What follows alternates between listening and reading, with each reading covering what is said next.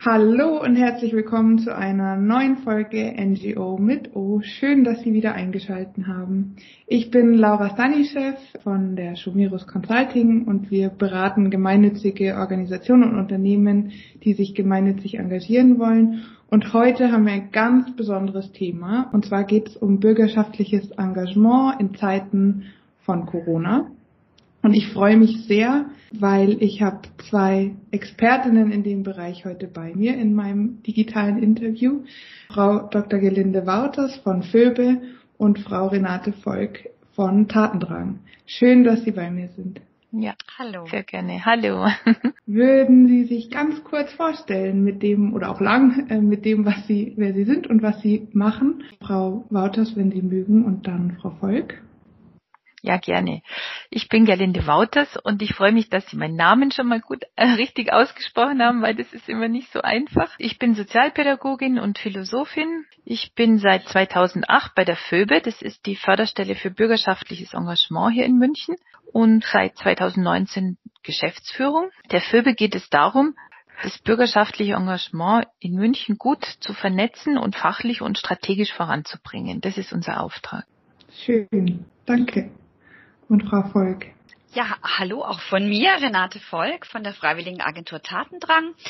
Ich bin Werberin, ähm, Werbefachfrau und bin vor äh, zwölf Jahren zu Tatendrang gekommen, noch als ehrenamtliche Beraterin und seit zehn Jahren leite ich Tatendrang zusammen mit der Ute Bujara. Und wir sind die erste Freiwilligenagentur, die in Deutschland gegründet wurde. Und unsere Aufgabe ist es, Menschen, die sich engagieren wollen, ein sinnvolles Engagement zu vermitteln. Und dazu gehört auch Organisationen zu beraten und auch Unternehmen zu beraten, die sich gesellschaftlich engagieren wollen. Super, vielen, vielen lieben Dank. Die allererste Frage, die mir schon seit einiger Zeit auf der, auf der Seele brennt, ist, wie hat sich denn das ehrenamtliche Engagement verändert in München äh, durch Corona? Gibt es da positive Auswirkungen oder eher negative Auswirkungen? Also es gibt beides. Also es gibt erst der erste Lockdown hat uns erstmal komplett lahmgelegt und jetzt ist aber festzustellen, so ähm, gerade seit auch Herbst, dass viel Neues sich entwickelt hat, ähm, neue Ideen entstanden sind und auch die Szene wieder auflebt. Aber die Situation ist natürlich schon so, dass wir von Begegnung leben im Ehrenamt, von persönlichen Kontakten und das ist sehr, sehr erschwert.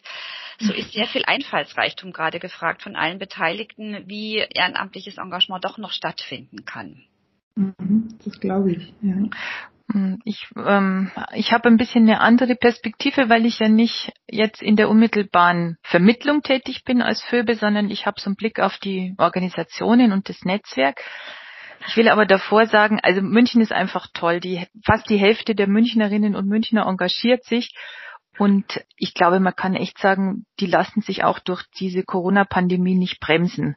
Das ist etwas, was ähm, das Ehrenamt auszeichnet und das freiwillige Engagement, weil das Leute erleben, dass das was Sinnvolles ist und das lässt man sich nicht nehmen. Das heißt, die Schülerpaten haben auch ganz schnell digitale Wege gefunden, wie sie mit ihren Schülern zusammen sind und die Organisationen haben sich viele Gedanken gemacht, wie sie mit den Freiwilligen in Kontakt bleiben. Also das erste Gefühl, jetzt sitzt man hier und man erreicht niemand, das hat sich auch durch die Kreativität und die Lösungsfreude, finde ich, sowohl auf der Engagementseite wie auch auf der Organisationsseite ganz schnell aufgelöst.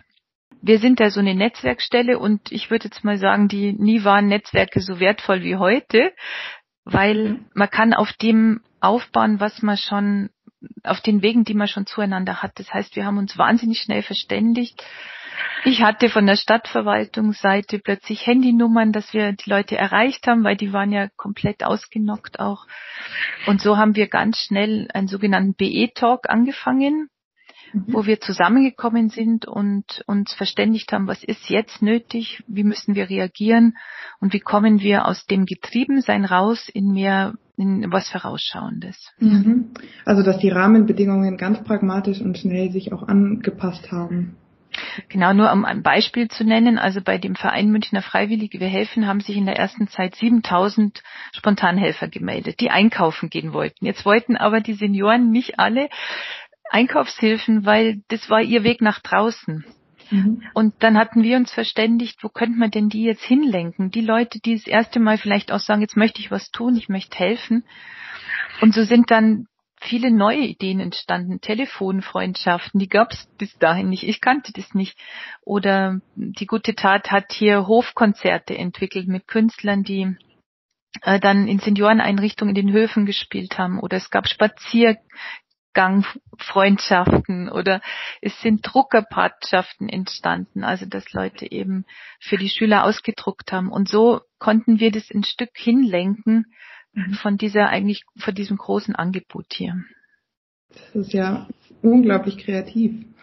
Also das kann, und ich kann jetzt noch ein bisschen so die Sicht der Freiwilligen vielleicht auch nochmal ein. Das kann ich nur bestätigen, was die Galinde gesagt hat, dass äh, die Welle der Hilfsbereitschaft äh, riesengroß ist eigentlich von Anfang an. Und das ist eigentlich auch was Positives, dass wir erleben, dass viele Menschen sich erstmals ehrenamtlich engagieren. Also viele junge Leute, die zu uns kommen, gerade jetzt auch durch das Homeoffice oder das Leben ist vielerorts zum Stillstand gekommen und da ist die Überlegung einfach da gewesen, da nutze ich meine Zeit sinnvoll und engagiere mich für andere. Und das ist tatsächlich ähm, was, was uns sehr bewegt und ähm, auch sehr freut, dass wir durch diese doch sehr krisenhafte Situation auch wieder neue Ehrenamtliche haben gewinnen können für neue Aufgaben, die sie auch sich überlegen und neue Ideen mitbringen.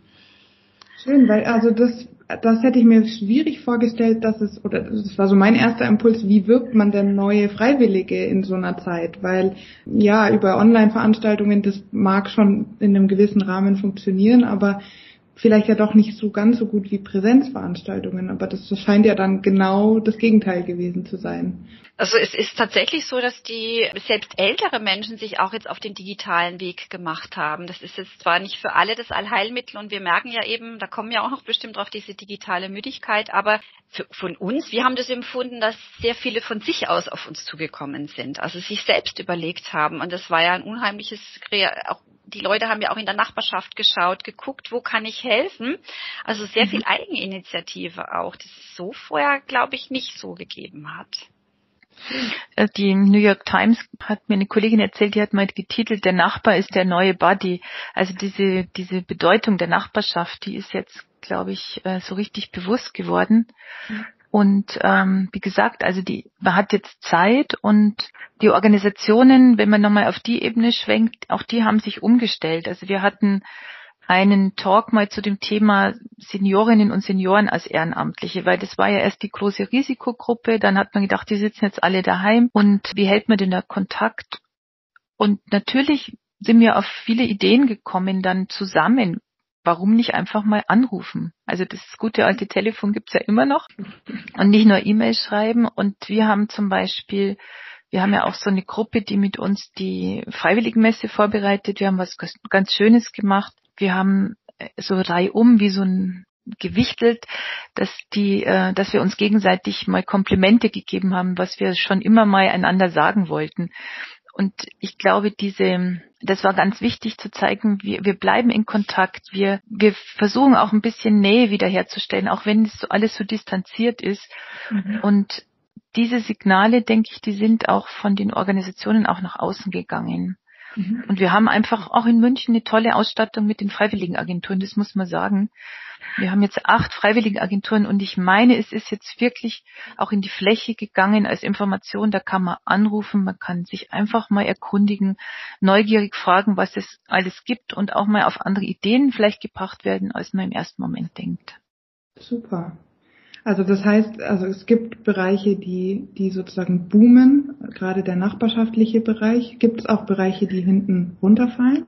Also wir haben da gestern im Team auch noch drüber gesprochen. Also wir würden jetzt nicht vom Boom sprechen, sondern es gibt Bereiche, die gut möglich sind. Also so aus unserer Sicht, die, die sich gut äh, organisieren lassen, auch in anderer Form und die natürlich auch eine große Nachfrage haben. Also alles, was man eben wo schon Kontakte da waren, ähm, das kann man jetzt auch leichter in den digitalen Raum oder auf die Distanz per Telefon machen. Und was halt schwieriger ist, ist schon alles die Neuanbahnung. Also das, das, da fehlt uns natürlich schon, das ist persönliche Miteinander. Und natürlich ist dieses, dieser Blick auf den Nachbar und die, die Kreativität, was man vor Ort in seiner Nachbarschaft machen kann, ist schon sehr gestiegen, auch bei den Nachbarschaftstreffs. Aber so Boom generell quasi schauen wir immer nur, was, was geht und was lässt sich vielleicht auch noch ein bisschen so umplanen, dass es doch noch möglich ist. Mhm. Mm, jetzt sind wir natürlich auch unter den Infektionsschutzbestimmungen. Das muss man ganz nüchtern sehen. Wir dürfen uns eigentlich immer nur zu zweit treffen. Das Ehrenamt, das da berücksichtigt wird, äh, ist nur das sogenannte Blaulicht-Ehrenamt. Also das, da dürfen sozusagen die Freiwilligen agieren wie in einem ja, Unternehmensrahmen oder aber sonst, ja. Es hat sich aber verändert durch die Impfsituation in den Senioreneinrichtungen, finde ich, die ja am Anfang ganz runterfahren mussten, auch in den Behinderteneinrichtungen. Und das ist schon auch so ein Lichtblick. Also das, ich habe auch Kontakt zu einer Kollegin dort, die sagt, also wirklich, wir fahren das Ehrenamt wieder langsam hoch, wo es schon feste Bindungen gab, die können immer kommen. Äh, also das ist etwas, wo sich etwas entspannt, finde ich. Schön. Ja, doch. Und natürlich werden jetzt ganz viele Lernpaten gebraucht und Lernpatinnen für die Schüler und Schülerinnen, die jetzt auch in dem Lockdown wirklich erheblich gelitten haben. Also das muss man auch sagen. Da müssen wir jetzt alle Kräfte bündeln dazu. Ja, Schülerinnen und Schüler und Familien ja grundsätzlich auch, gell? Und mhm. was ich mich auch noch gefragt habe, die Impfzentren, da arbeiten auch äh, viele Freiwillige. Mhm. Nee, die sind, nee, die sind bezahlt. Also das hat, wir haben mal angeboten gehabt, ob es auch da einen Aufruf geben sollte, aber dann hieß es von Seiten des Gesundheitsreferats, nee, das sind tatsächlich bezahlte und geschulte Kräfte. Ah, also okay. da gab's nichts. Mhm. Macht auch Sinn. Mhm. Hat sich äh, in das Profil dann der, der Ehrenamtlichen geändert? Sie, Sie meinten eben, Frau Volk, dass auch viele Jüngere jetzt, die im Homeoffice sitzen, auf Sie zugekommen sind. Ist das so ein Trend oder kann man das gar nicht so, so sagen, so eindeutig? Also wir haben jetzt statistisch natürlich schon mal über geguckt, äh, wie war das jetzt im letzten Jahr und die unter äh, 40-Jährigen, das hat bei uns deutlich zugenommen. Auch Schülerinnen, die kommen, Studierende. Also das ist bei uns ein Trend, der zu beobachten ist. Und äh, ich glaube, das ist auch bei anderen freiwilligen Agenturen so. Schlichtweg, weil halt Risikogruppen, ähm, die waren ja bis dato sehr aktiv auch ähm, und sind es auch weiterhin, aber die waren ja, wurden ja drastisch äh, ausgebremst jetzt durch die Corona-Situation. Also da hat sich das Profil jetzt so im letzten Jahr verändert. Mehr jüngere und weniger ältere Menschen, die sich engagieren können. Mhm. Okay. Frau Warte, ich denke, man kann das auch von Seiten der Studierenden verstehen. Also wir haben hier auch Studenten hier in der Arbeit mit dabei und die sind einfach so froh, wenn sie unter Menschen kommen und nicht mhm. ewig vor dem PC sitzen. Und äh, das, glaube ich, ist auch ein Riesenpotenzial. Die Organisationen, wenn man nach einem Profil fragt, also wir wir schauen jetzt alle drauf, dass sich, dass die so ein sogenanntes flexibles Engagement entwickeln. Das muss ja auf der einen Seite, wenn das Angebot da ist, auch mal kurzzeitiger was zu machen, muss das ja auf der anderen Seite Resonanz finden. Und das ist so ein gemeinsamer Weg, den wir vor allem auch mit Taten dran gehen, zu schulen. Was kann man denn für kurzfristiges, flexibles Engagement ermöglichen, dass man nicht das Gefühl hat, weil wenn ich da einmal anfange, komme ich nie mehr raus. Das ist auch was, was sich mit dem Ehrenamt immer noch so ein bisschen als Bild in der Öffentlichkeit festgehalten hat. Aber das, glaube ich, gelingt uns jetzt, das allmählich aufzuweichen. Richtig. Und Frau Wouters, Sie hatten ja zum allerersten Mal das erfolgreiche Format Münchner Freiwilligenmesse digital durchgeführt. Mhm. War denn im Vergleich zur Präsenzveranstaltung vorher was anders oder macht ihr jetzt nur noch das digitale Format? nee, also Renate hat ja vorher gesagt, das Ehrenamt lebt von echten Begegnungen und von dem Gefühl, mir gefällt es dort und die Chemie stimmt und die Atmosphäre stimmt und es ist nicht so leicht, das online zu vermitteln. Also wir haben alles gemacht wie sonst, aber alles anders gemacht wie sonst, weil ja gar nichts ging ähm, im Gasteig. Wir haben das versucht, das Format, was so erfolgreich war jetzt in echt, einfach in eine Online-Variante umzuswitchen und das, glaube ich, ist uns ganz gut gelungen. Wir haben uns überlegt, das lebt ja von Begegnung und Emotionen. Und wie kann man den Emotionen online rüberbringen? Also haben wir sehr viele Filme drehen lassen, dass die Organisationen sich mit Videos vorstellen konnten. Wir sind dann auf 40 Videos bei den 80 Ausstellern gekommen. Wir haben ganz viel Fotos zu den Porträts dazu, dass man einfach so ein bisschen mehr Eindruck hat, als wie wenn nur jemand einen Text liest jetzt. Wir haben sehr viele direkte Online-Gespräche gemacht, die sind sehr gut angekommen. Die Aussteller, die haben sich überschlagen ab Januar. Wir hatten dann 134 Termine, wo man den Ausstellern, den 80 in irgendeiner Form äh, online begegnen konnte oder sich informieren konnte. Also das hat gut eingeschlagen. Ich glaube, von Seiten der Organisationen ist es jetzt einfach ein Weg gewesen, sich digital auch aufzustellen und zu kommunizieren. Mhm. Aber natürlich wären wir wahnsinnig froh, wenn wir das wieder in echt abhalten können und haben aber viel gelernt und wollen doch einiges beibehalten. Also wir wollen das live streamen. Das hatten wir ja in der Eröffnung auch. Da haben wir ganz schöne Eröffnung im Rathaus gehabt. Das heißt, wir erreichen dann eigentlich über diese anderen Möglichkeiten, die digitalen, wieder ein anderes Publikum, die sie nicht eben an den einen Tag nur im Jahr Zeit haben, dahin zu gehen. Mhm. Und die ganzen äh, Porträts und Videos sind auf einer Mediathek, das heißt, man kann sich das jetzt immer anschauen. Und vielleicht, äh, ja, nächste Woche treffen wir die Kolleginnen aus Hamburg und Berlin, weil auch die haben natürlich notgedrungen auf digital umgestellt, die Berliner schon zum zweiten Mal. Und wir werden uns einfach austauschen und sagen, was war erfolgreich und was behalten wir bei. Also das lassen wir uns jetzt auch nicht mehr nehmen, was wir da für Wege gefunden haben. Aber wir haben schon einen Termin für den Gasteig nächstes Jahr. Okay, dann drücken wir die Daumen, dass der hält. Oh. ja, und ich, ich kann jetzt auch noch mal so aus Tatendrang Organisationsseite sagen, das war schon auch toll. Also wir hatten so verschiedene digitale Infoveranstaltungen und ich, es war für mich auch berührend. Ich saß zu Hause im Homeoffice und alle anderen Menschen auf ihrem Sofa und da und wir haben einander zugehört und das war auch Begegnung und ich fand es schon auch dieses, weiß ich, das war auch wieder so ein Eintauchen ins Private ein bisschen, was ich auch ganz spannend finde. Also es vermischt sich da halt auch gerade. Ne? Ich zeige meinen privaten Lebensraum, die anderen auf dem Sofa mhm.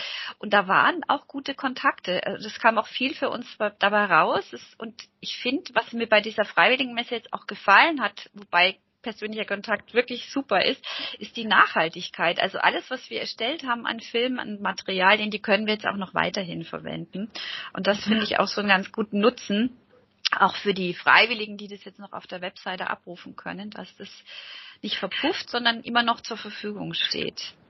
Ja, das ist ein Riesenvorteil. Also es ist mir auch so aufgefallen und gegangen. Man kennt jetzt von all seinen Kolleginnen und Kollegen auch das Wohnzimmer. äh, vorher auch nicht so gewesen. Und uns ist jetzt noch aufgefallen, am erfolgreichsten waren die Dinge, wo, also wir haben jetzt zum Beispiel so einen Live-Chat gemacht, was muss ich wissen, wenn ich mich engagieren will? Und da waren, wer war dabei? Der Oma-Opa-Service war dabei, Rehab Republic, das ist so eine Nachhaltigkeitsinitiative und viele mehr. Und wir haben das so gemacht gehabt, dass wir also die, die Besucher konnten zuhören und im Chat Fragen stellen und die Fragen wurden dann mit reintransportiert. Und das war, glaube ich, deswegen ganz gut, weil bei der Messe ist es bei der echten Messe ja auch so, dass man rumläuft und man ist so in, in so einem schönen, in so einer schönen selbstgewählten Distanz. Und wenn man auf die Stände zugehen will, dann kann man das machen, man muss es aber nicht. Mhm. Also es ist so ein bisschen unverbindlich und das ist auch als Format gut gewesen, weil das diese Unverbindlichkeit erlaubt hat. Mhm. Also ich konnte zuhören, ich konnte Fragen stellen und wenn mir jetzt jemand ganz gut gefallen hat, dann schaue ich mir hinterher nochmal das Porträt, Porträt auf der Seite an und schaue den Film an und dann nehme ich Kontakt auf. Also es ist so ein, also das Engagement in der Jetztzeit würde ich sagen, da kann man wirklich Selbstbestimmung drüber schreiben. Also Selbstbestimmung von der Zeit, die ich einsetzen will, dass ich mir das auswähle, was ich machen will, dass ich auch wieder selbstbestimmt aufhören kann. Wenn ich was anders machen will. Und ich also bestimme den Kontakt, wann ich auf die Leute zugehe und, und das muss möglich sein. Also man darf nicht das Gefühl haben, man ist sofort in der Frage, warum machst du nichts oder wirst du nicht bei uns oder so. Also diesen kleinen Freiraum, den haben wir so geschaffen und das ist, glaube ich, ein sehr gutes Format gewesen. Schön, ja. Weniger pushy dann, als es vielleicht. ja, genau. Liebe Frau Volk, mit der Freiwilligenagentur Tatendrang sind Sie ja sozusagen auch direkt an der Schnittstelle von Menschen, die sich ehrenamtlich engagieren wollen und ähm, auch Einrichtungen, die Ehrenamtliche suchen. Hat sich an der Schnittstelle durch Corona was geändert? Sie meint unsere eigene Arbeit, wie wir die jetzt äh, Corona angepasst haben? Ja, genau. Genau, ja, also wir beraten ja jährlich circa 1000 Personen und haben Kontakt zu 400 Einrichtungen. Das allein ist so eine, so eine ganz große Menge.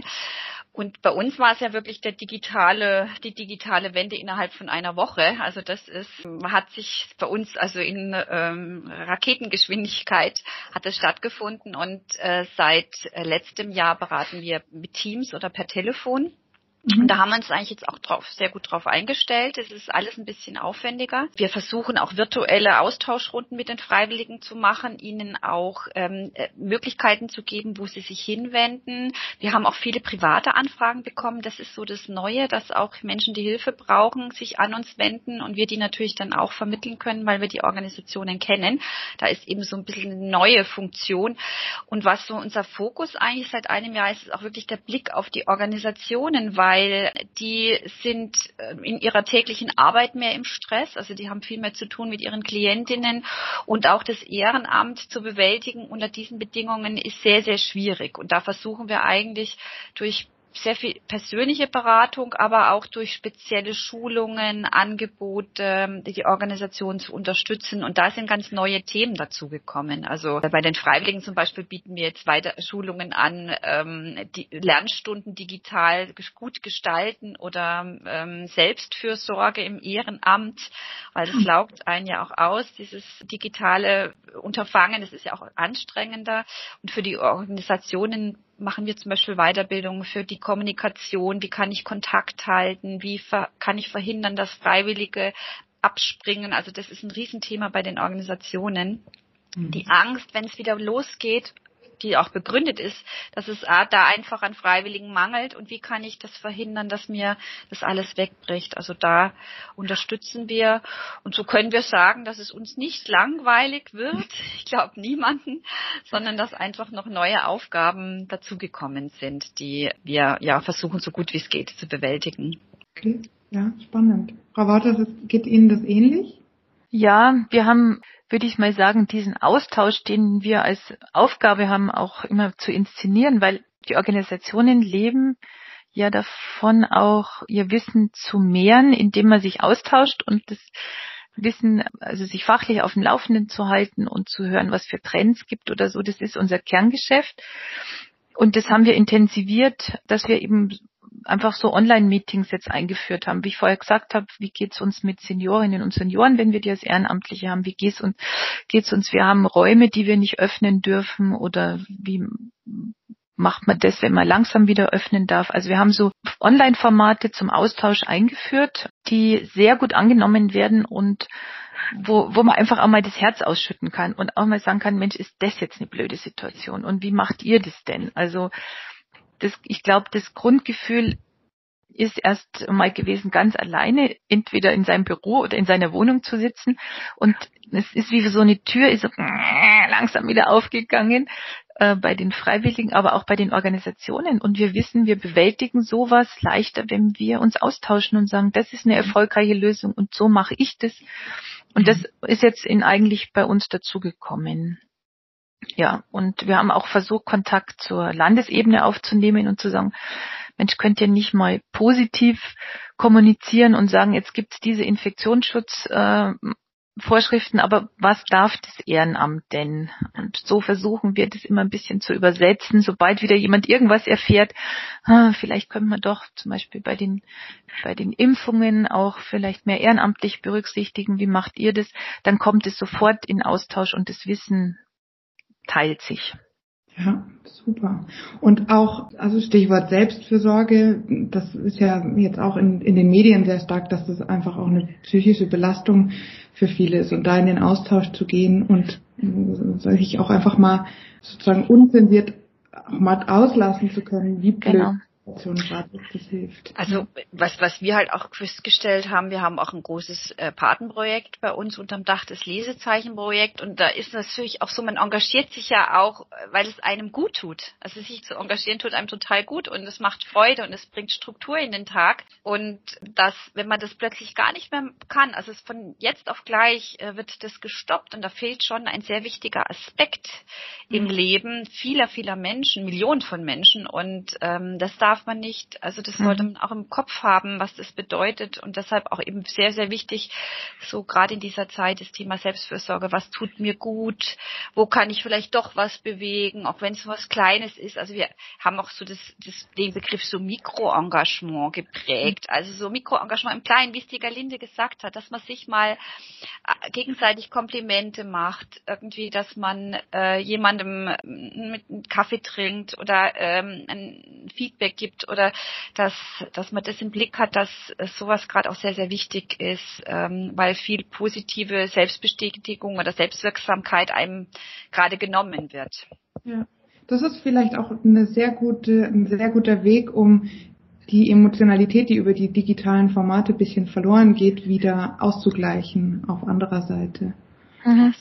Ja, die ähm, eine Kollegin von dir, Renate, die hat doch so ein, ein Webinar entwickelt, äh, wie mit Ehrenamtlichen Kontakt halten in dieser Corona-Zeit. Und da hat sie so ein Modell vor Augen geführt, das alle kennen, dieses Eisbergmodell. Oben ist die Kommunikation und unten finden die Emotionen statt. Und sie hat halt gesagt, in dieser Zeit, die so emotionsarm ist, weil wir uns nicht berühren können, weil wir uns nicht in die Augen lachen können, ähm, ist es ganz wichtig, diese Emotionen auch, auch auf allen Wegen und Kommunikationskanälen, die wir haben, zu pflegen. Also wenn es auch wirklich nur die net, netten Emojis sind, hat sie gesagt, aber also so viel mehr auf dieses, auf Gefühle miteinander, positive Verstärkung äh, Wert zu legen, weil das mit diesem digitalen Medien nicht so einfach ist. Da ist man einfach so im Kopf, finde ich, und der Körper fällt so weg. Das ist schon eine Herausforderung. Mhm. Da bewusster zu werden, sich positiv zu verstärken, anzuerkennen, das ist, glaube ich, was ganz Wichtiges jetzt, dass wir das emotional hier durchhalten. Zusammen, ja. Mhm. Genau. Na, ich, ich würde auch sagen, das Ehrenamt macht diese Krise auch menschlicher und erträglicher. Also das ist etwas, das kann man nicht oft genug sagen, weil die ja, die, die öffentliche Kommunikation ist so stark von Krisen und das, was nicht alles klappt und wer zerstritten ist, geprägt. Und das ist eigentlich schade, weil auf der anderen Seite ganz viel Positives stattfindet.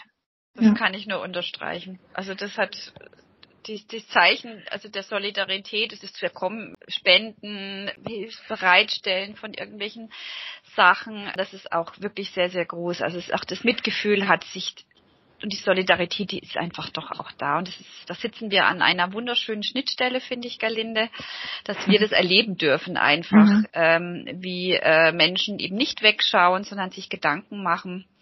Und das stimmt einen doch positiv, so auch in die kommende Zeit, wenn es dann hoffentlich wieder mehr an Engagement oder auch mehr an Begegnungen möglich äh, sein wird wir brauchen mehr positive News. ja, definitiv. ja, das nennt man so schön Constructive News. Das ist so eine eigene Journalistenschule und die setzt sich doch ein bisschen mehr durch. Also ich finde, das ist in den, zumindest in den Zeitungen, Tageszeitungen, ist mehr zu lesen von Dingen, auch die jetzt gelingen. Ich finde, in den, in dem Fernsehen oder, oder in den anderen Medien ist es nicht so stark, aber zum Lesen ist mir schon ein paar Mal mehr darauf aufmerksam, jetzt auch Constructive News zu bringen. Das fällt mir auch auf. Und wir können ja einfach jetzt einmal die Woche einen Podcast aufnehmen zusammen. Sie berichten alle positiven Erfahrungen. Ja, ja toll. Ja, ja, wir haben ja. so eine Rubrik bei uns. Wir sammeln so Success Stories und Erfolgsberichte und so. Und das ist immer total schön, wenn man die sich dann mal runterliest, wie Menschen begeistert erzählen, was ein Engagement mit ihrem Leben macht und was es bewirkt und dass dann die äh, Partnerin dann auch und die der Freundeskreis und das ist ähm, da das ist wirklich schön. Ähm, ähm, das zu sehen, was tatsächlich für, für natürlich auch für die Menschen, denen geholfen wird, aber auch die, die helfen, was das einfach auch äh, für eine positive Verbesserung der Lebenszufriedenheit bringt. Können wir gerne ein regelmäßiges Format draus machen. ja, Success Stories, das klingt gut. Genau. Schön. Ja, da sind wir schon auch fast am Ende angekommen. Und ich finde es eigentlich auch schon so ein wunderschönes Schlussausblick, die positiven News. Aber gibt es noch was, einen Appell, einen Wunsch, den Sie noch der geneigten Zuhörerinnenschaft mit auf den Weg geben möchten? Wir haben auch da gestern und ich habe also eine ganze Fülle. Äh, also das wirklich, was wir mitgeben müssen, bleibt dran, bleibt am Ball, engagiert euch, es macht euch Freude und es wird wieder besser. und haltet euer Herz offen. Das ist gerade in der heutigen Zeit wahnsinnig wichtig und genau, es ist so wichtig, dass man am, am Ball bleibt, für sich selber auch im Engagement, weil es selber so gut tut. Das wäre mein Appell. Meiner geht in eine ähnliche Richtung. Vielleicht sich, wenn man jetzt mal Zeit hat oder ungewöhnlich mal ein bisschen Zeit hat, neugierig zu sein, was es alles für Möglichkeiten gibt, sich zu engagieren. Das ist ja oft nicht so ganz bekannt und ähm, sich auch da überraschen zu lassen, dass es auch mal kurzfristig sein kann, dass man auch mal spontan was machen kann, dass man tatsächlich zu zweit eine Clean, Clean-up-Aktion an der ISA machen kann, weil das lässt das Infektionsschutzgesetz zu. Also lasst lassen Sie sich überraschen davon, was es alles gibt und sind Sie neugierig. Sehr schön. Vielen, vielen lieben Dank. Und wenn Sie mögen, liebe Zuhörerinnen und Zuhörer, dann schauen Sie doch auch einfach mal auf die beiden Homepages. Da finden Sie mehr. Den, den Link, den teilen wir dann auch mit Ihnen in dem, in dem Teaser. Und ich bedanke mich ganz, ganz herzlich bei Ihnen beiden, dass Sie sich die Zeit genommen haben. Vielen Dank. Es war ein ganz tolles Interview. Sehr gerne. Danke für die Einladung. ja, danke.